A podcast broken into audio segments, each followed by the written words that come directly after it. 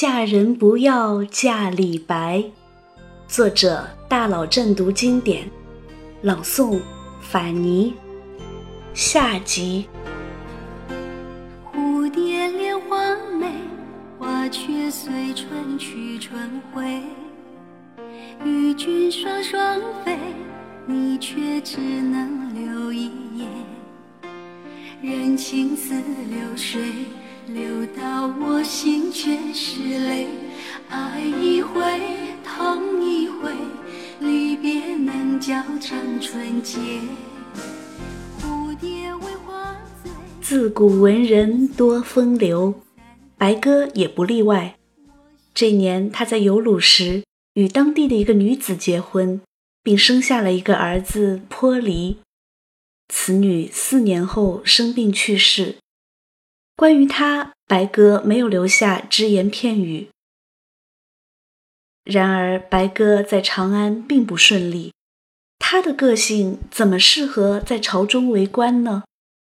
当他在朝中受权贵排挤，怀着抑郁不平之气离开长安，开始历时十一年的漫游时，他想到了他留在山东的孩子们。四十九岁那年，他写下了感人的《寄东鲁二稚子》，其中有这样几句，读起来令人忍不住潸然泪下：“娇女自平阳，折花倚桃边。折花不见我，泪下如流泉。小儿明伯情。”与子意其间，双行桃树下，抚背覆谁怜？念此诗次第，肝肠日忧艰。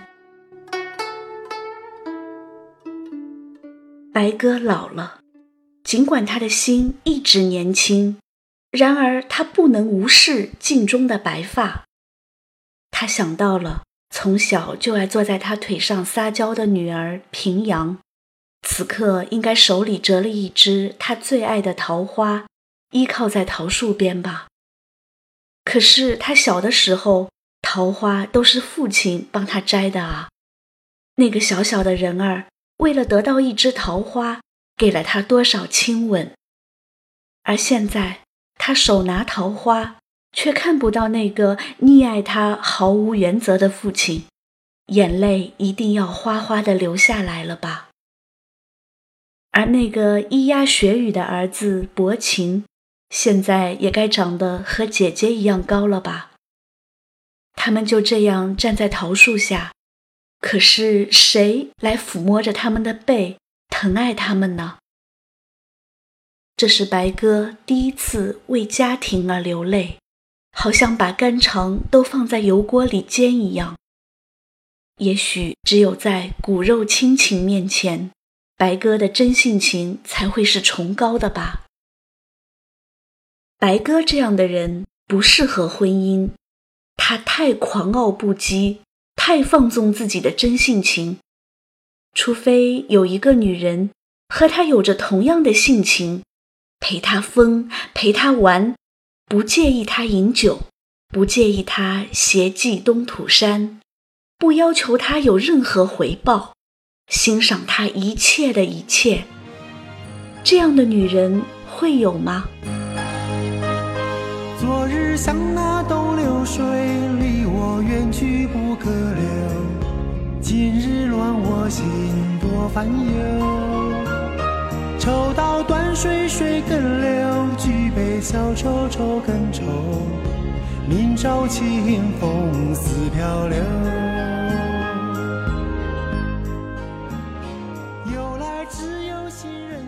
能 hold 住白鸽的女人终于出现了。就在白鸽赐金放还和杜甫、高适游梁宋的时候，发生了一件事情。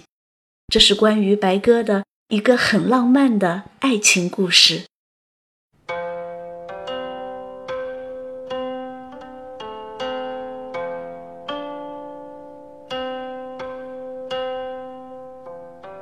这一日，三人来到梁园的鼓吹台游览。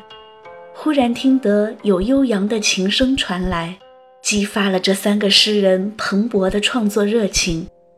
他们当时就拿来笔墨，在新刷的墙壁上涂鸦起来。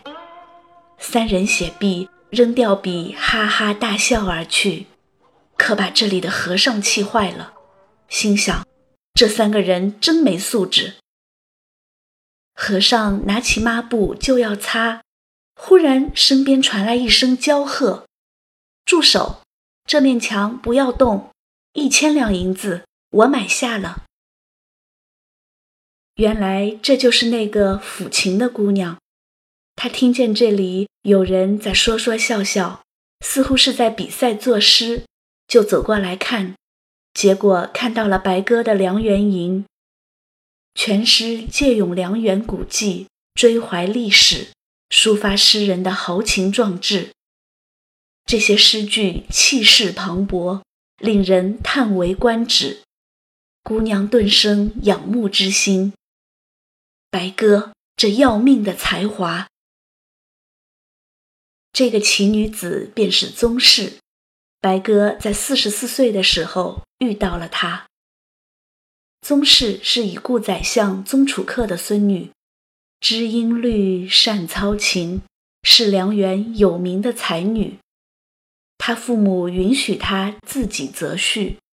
当时有多少英俊公子上门求亲，都被婉言谢绝。当时开封有句民谣：“今人难娶宗室女，除非神仙下凡来。”宗室千金买璧的故事不胫而走，飞快地传遍了古城。高适和杜甫高兴得手舞足蹈。李兄是天上谪仙，这良缘印在你身上了啊！难道你还要归隐山林吗？此时的白鸽不久前丧妻，本无意再娶，然而高适已经兴冲冲地到宗家提亲去了。宗小姐当即应允。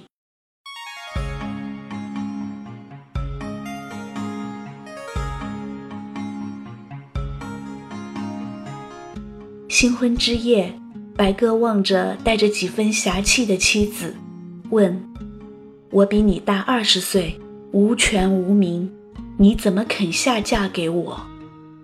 妻子用她的杏眼看着白鸽的虎目，调皮地笑着说。为了真性情的崇高和愉悦，不可以吗？白鸽怔住了。为了他的真性情，他伤了多少女人的心？为了他的真性情，他到现在还一事无成。可是，真的有人如此欣赏他的真性情吗？众人笑我太疯癫，我笑众人看不穿。没有人能体会到他醉眼朦胧中那种彻骨入髓、亘古无双的凄冷和孤独，而眼前的这个姑娘，她懂。宗室陪着白鸽写诗、游览、饮酒，而且他居然也信道教。他了解白鸽在那洒脱不羁、飞扬跋扈的外表之下。内心深处的脆弱和无助。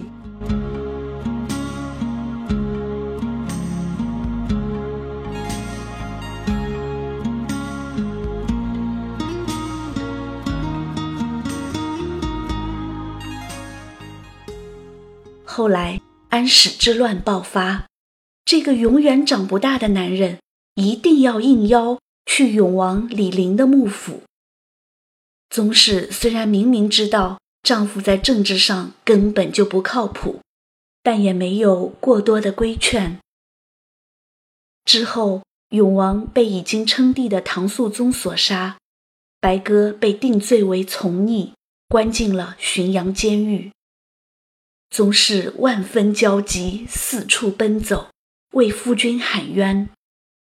后来虽然救出，但却被长期流放到夜郎。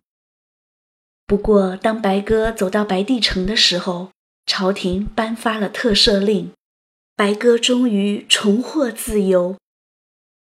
悲喜交加的白鸽坐着小舟，从长江上游漂流而下，写下了那首著名的《早发白帝城》：“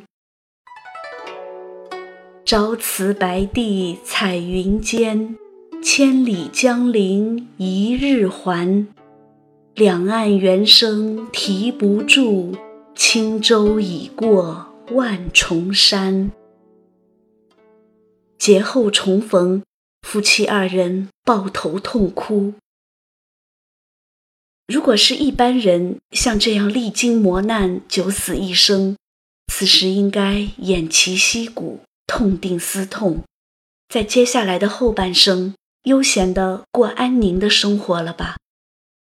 然而，白鸽不是普通人，他是诗仙，注定要与酒为伴，以诗会友。他是一只停不下脚步的大鹏，注定要一辈子天涯孤旅，四处飞翔。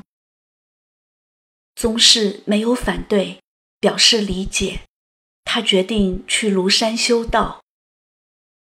就这样，白鸽结束了他十年良缘的生活，再一次拿起剑走上战场。他要挥剑杀敌。实现他一生报效国家的梦想。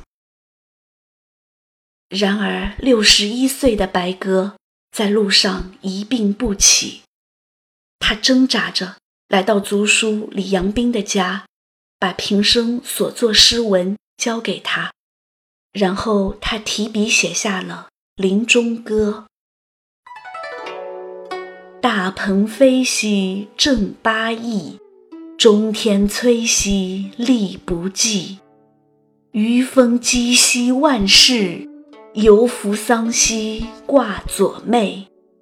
世人得之传此，仲尼亡兮谁为出涕？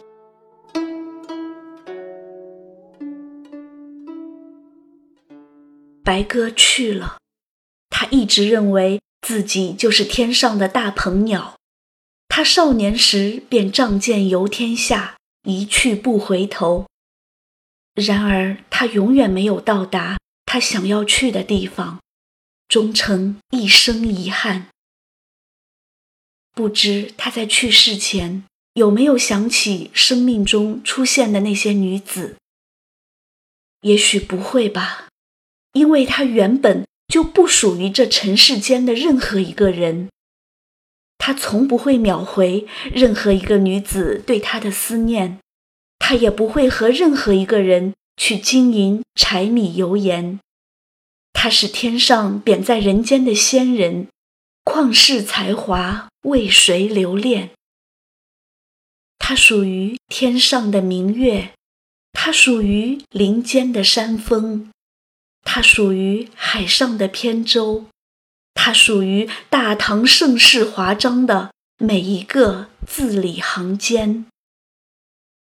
白鸽就如同一匹野马，在大唐的辽阔疆域上独来独往，红尘滚滚，汗流浃背，始终没有遇到一条柔软的鞭子收服它、驯化它，直到它一脚踏空。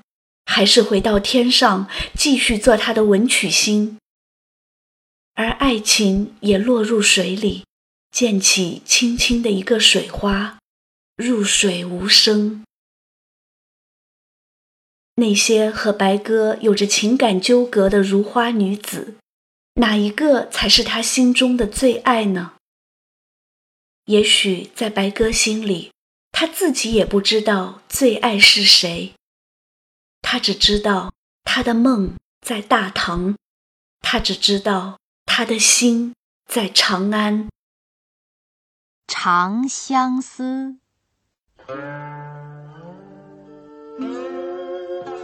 长相思，在长安。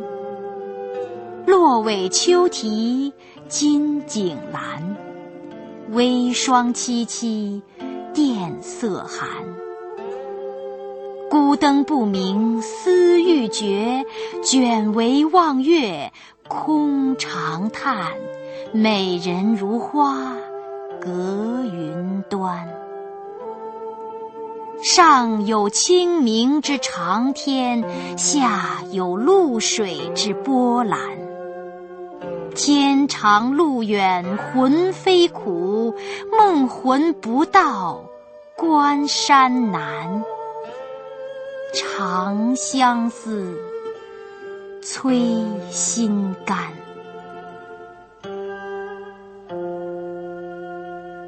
只可惜。这个远在云端的美人，不是任何一个人，而是他心中永远没有实现的那个梦。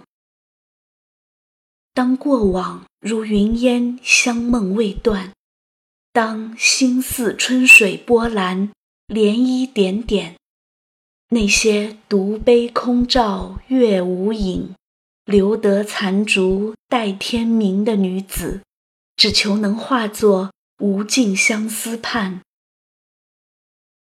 白鸽，等到花再开，月再圆，再与你魂梦相连。嫁人不要嫁李白，长相思，催心肝。蝴蝶恋花美，花却随春去春回。与君双双飞，你却只能留一眼。人情似流水，流到我心却是泪。爱一回，痛一回，离别能教长春节。蝴蝶为花醉，